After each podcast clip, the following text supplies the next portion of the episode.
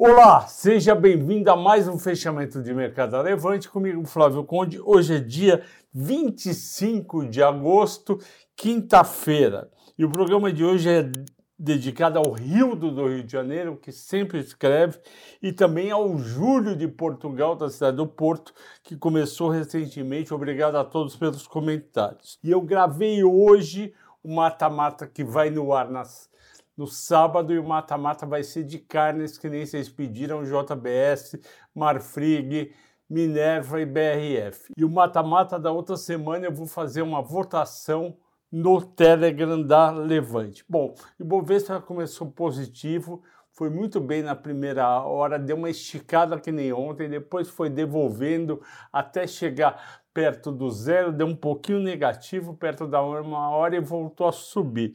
Quem que influenciou ele para terminar com meio de alta? O Nasdaq que subiu em 40, Dow Jones que subiu 0,80 e dinheiro de estrangeiro que entra de novo. Hoje o volume estava da Bolsa quando eu olhei em 54 bilhões. Então são eles que estão suportando. E por que está subindo nos Estados Unidos se tem o Jackson Hole, porque o Jackson Hole ele é importante, já é esperado, só que é mais importante o que está acontecendo com a inflação nos Estados Unidos e o que está acontecendo com as empresas. As empresas tiveram bons resultados no segundo trimestre, tudo indica que terão de novo no terceiro trimestre, e o que a gente compra em bolsa é o resultado da empresa, a venda, o EBITDA, o lucro, o dividendo e não se o juro vai subir 0,75 ou meio. No final das contas, o juro americano vai, que está hoje entre 2,5 e 2,75, vai subir até 4, pode ir até 4,5 dependendo da inflação. E a inflação começou a dar uma certa recuada com a queda do petróleo, não foi só no Brasil, mas também foi fora. Então a minha visão é mais otimista para o fim do ano. No curto prazo pode ter volatilidade? Pode. A bolsa subiu rapidamente, já está aí nos 113 mil pontos. Também subiu o Dow Jones, é, também subiu o Dow Jones, Nasdaq, SP500. E a nossa, de novo, a nossa bolsa foi influenciada pelas ações das varejistas. Existe um movimento, já venho falando isso, de rotação setorial. O que, que é esse movimento? Investidores saindo de papel de exportadoras, exportadoras de carne, por exemplo, tirando a Minerva, que está indo muito bem, saindo de Suzane Clabin, saindo um pouco de, de Prio e 3R, mas ficando em Petrobras está indo muito bem, saindo de Vale, saindo de Uzi Minas. Então é uma rotação e isso daí deve continuar ao longo do, do semestre, seja Bolsonaro, seja Lula que vai ser eleito. Eu acredito que a eleição vai ter um impacto muito pequeno uh, na nossa bolsa. O que realmente vai contar é o que quem for eleito vai fazer, e isso ele só vai falar em janeiro. Obviamente que vai dar indicações durante novembro e dezembro. E também é muito importante mais importante do que até como vai estar o Brasil, é lá fora como, como estar. Aí já tem indicação que a gente vai ter um terceiro trimestre nos Estados Unidos de alta, em torno de 2% do PIB. Isso é muito bom. Vamos lá, o dólar subiu um pouquinho, um centavo, um centavo nem conta, foi de 5,11 para 5,12. Petrobras caiu 0,9, 33 e 32. Se não fosse ela, a gente ia ter tido uma alta maior no Ibovespa. Vale subiu 1,9, 69,26. Eu sempre falo para vocês que abaixo de 70 é compra.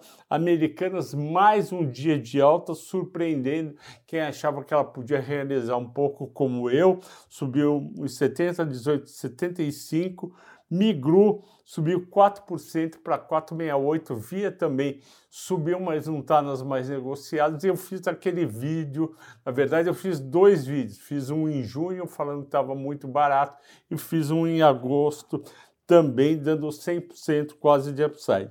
maiores altas. O mercado foi lá e comprou aqueles papéis, engraçado, cinco papéis que estão nas maiores altas são justamente aqueles que o mercado bateu bastante.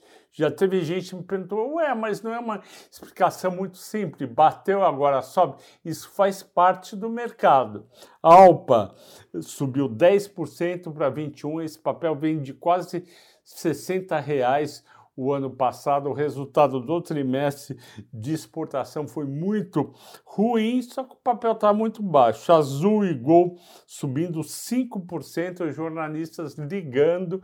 Isso daí tem a ver também com papel muito baixo. Não teve, por exemplo, a querosene de avião caindo bastante ou o dólar caindo bastante, já que o custo em dólar de uma parte da empresa é muito grande. Pets subiu 5%, vocês sabem o que eu acho de Pets. Cogna subiu 4%, um papel leve. Eu não gosto de Cogna, acho que é complicada a situação dela, como a Edux é menos. Maiores baixas, justamente aquelas ações que vinham segurando bem quando o mercado estava caindo, que eram as elétricas. Endi, menos 2, Eletrobras, menos 2, Semig, menos 1, um, e é, Semig, menos 1, um, e Ed, menos 8 tudo isso é ligado à rotação setorial. Vamos e Clabin menos 1,70. Qual foi a ação escolhida pelos assinantes da Levante? Bradesco. Eu vou falar um pouquinho, bastante de Bradesco. Bradesco, eu fui olhar a quanto está performando, ele é o pior banco do ano em termos de performance. Eu fiz um vídeo em janeiro indicando para vocês Itaú e Banco do Brasil. Como é que foi?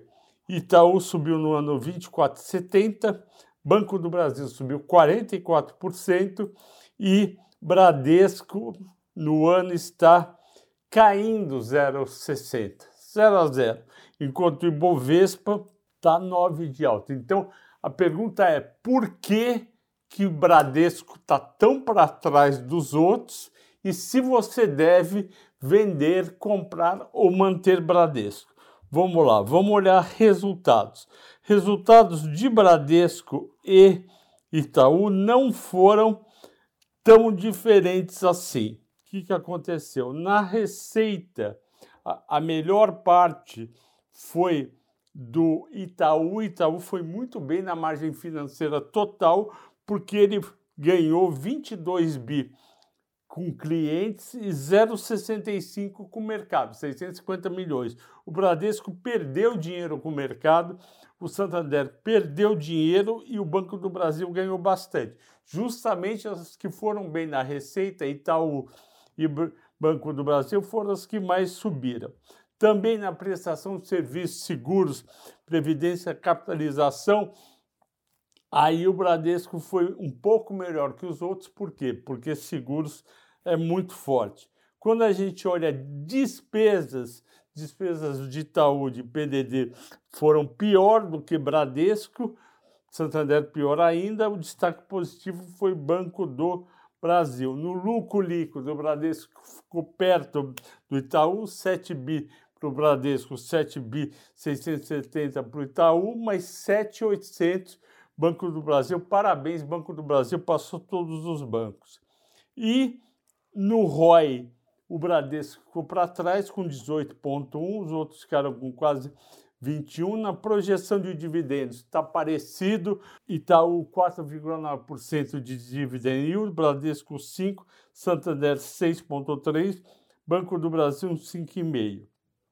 No preço justo, eu cheguei em 24,90 para o Bradesco, 34,70 para Itaú, 58 para o Banco do Brasil.